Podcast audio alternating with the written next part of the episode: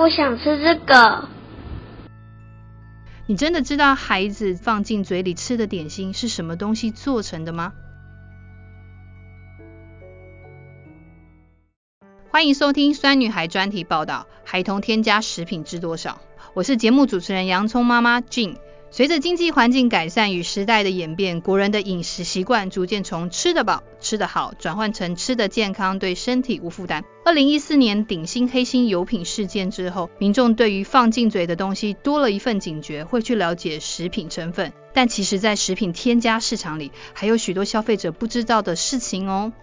根据国健署的资料，台湾儿童注意力不足过动症盛行率为五到七趴，精制糖类及食品添加物是现代儿童罹患过动症比例增加的原因之一。根据英国学者马肯教授发表的一篇研究显示，苯甲酸及人工色素会引起孩童的过动及注意力不足，其中最明显的包括食品中的人工色素，黄色四号。五号以及红色六号、四十号等，这些正好是孩子最喜欢的苹果口味以及橘子口味。含糖饮料不只有糖，里面同时含有人工添加物、色素又有香精。研究报告进一步发现，每天喝汽水的孩子比没有喝的孩子更容易有冲动行为。一天喝两份以上的汽水，还会让孩子上瘾，变成不喝不行，否则就大哭大闹。如果一天喝四份以上的汽水，将来会有很高的机会有注意力不集中的问题。研究中也比较了汽水、糖果、甜食、果汁等不良饮食，其中汽水与注意力不集中的相关性最高。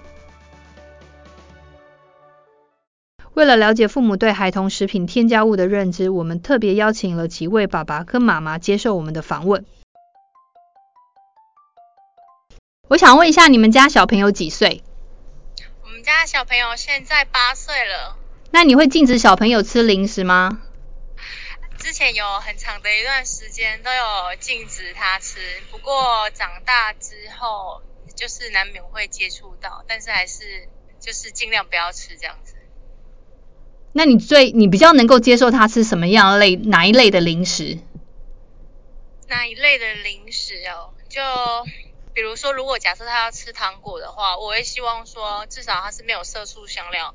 然后如果像是稍微有一点营养，比如说它有添加维他命 C 啊，或者是那个锌这种锌片的这一种，因为有一些它维他命的那个东西，它会做的有点像零食的感觉，就是可能会给他吃这一种。所以其实含色素之类的就尽量避免，然后就是比较具有营养价值的这种东西才会让他吃。就希望在他吃到他感觉是零食的同时，还是有一点营养价值的。然后就是如果它是很明显的，比如说它的色素啊或香料那一些都很很明显，比如说它味道很明显，甚至它的色泽很不自然，那一种是不太可能会给他吃。好，请问这位爸爸，你们家的小朋友几岁？呃，一个八岁，一个九岁。所以你会禁止小朋友吃零食吗？其实不太会，只要不是正餐前后的话，偶尔吃是可以。你会让小朋友吃什么样的零食？零食，咸的饼干、甜的糖果都可以。那你是就是不是会那种噎到的就就可以。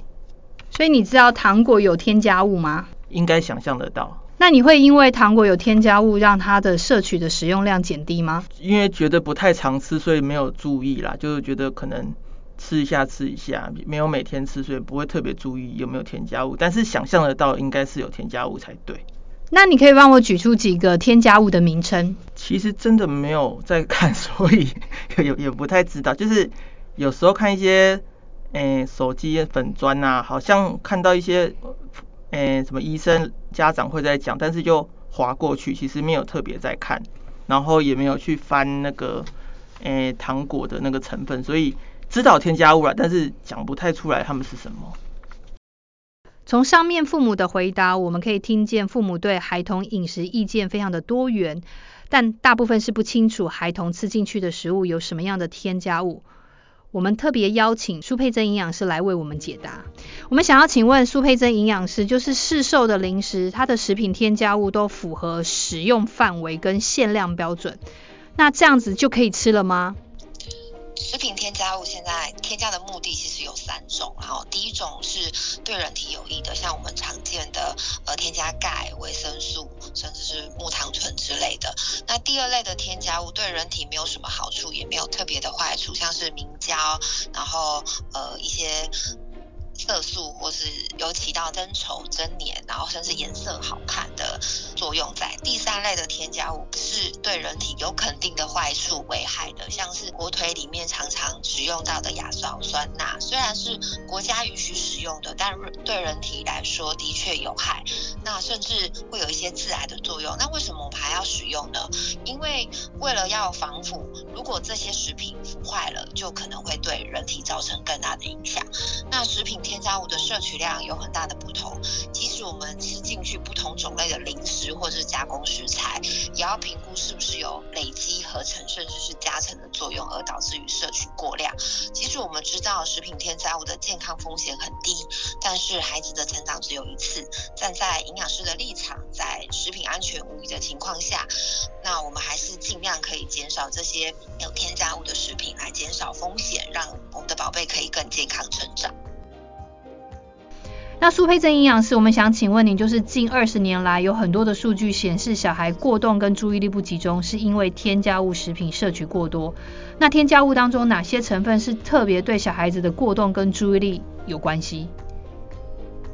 针对许多研究会发现，小孩子如果摄取有含人工色素跟苯甲酸，也就是防腐剂的饮料，比较会有过动的表现。那也有超过五篇以上的研究认为，人工色素与小朋友的过动有关。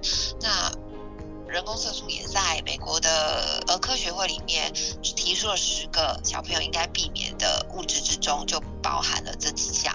单纯的糖或者是砂糖，在我小朋友摄取其实还好。如果说像我们常常看到的一些糖果、零食跟饮料都是彩色的，所以在呃人工色素里面加了这许多在里面，也就是我们所称为的坏糖。另外也可能添加了防腐剂，好，这些人工添加物也会让我们小朋友容易有过动或者是注意力不集中的问题。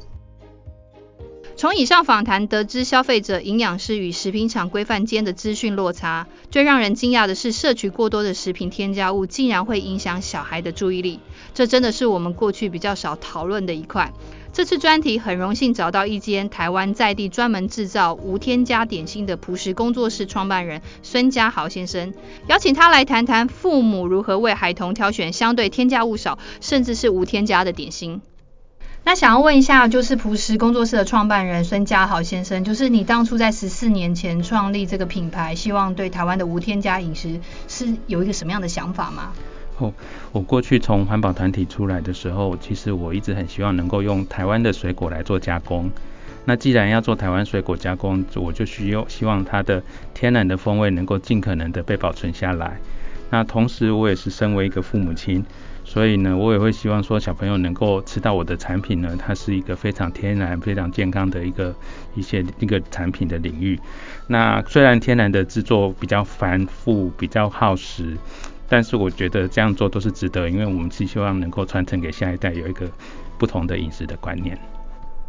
那我想要问创办人，就是如何挑选比较健康的点心啊？因为其实我们都常碰到很多的问题，就是我们常去市面上看到很多的包装。那我们看到有很多都是无添加糖，或者是无添加色素，或者是无添加防腐剂。那我们是不是就这些去做选择就可以了？呃，其实食品添加物的领域，呃，有高达十多种的不同的添加物。那不加糖，其实它可能会使用的是其他的甜味剂、代糖等等。那虽然它标榜大家消费者比较熟悉的色素啦、香料、防腐剂。但是其实还有一些调味剂啊，然后或者是乳化剂啊，或是增稠剂等等，有不同的添加物都会被使用在糖果上，只是它会特别去强调是它没有加的部分。但是，诶，我想一般的厂商不会告诉你它其实还加了什么东西。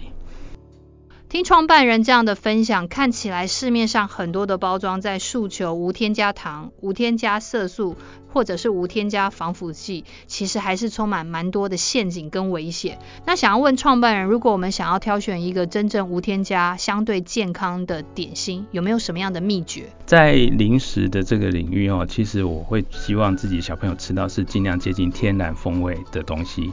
那天然风味，其实在以以我自己的糖果制作的领域来说，它就是制作的温度要比较低。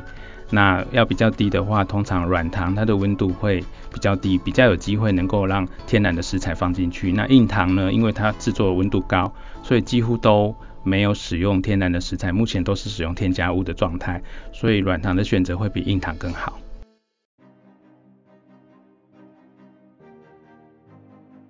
除了台湾父母注意到孩童无添加饮食这个议题外，全球规模最大饲料公司 Research and Markets 估计至二零一八年止，少添加、无添加的食品在市场上的价值约为三百八十八亿美元，预估将在二零二六年达到六百四十亿美元。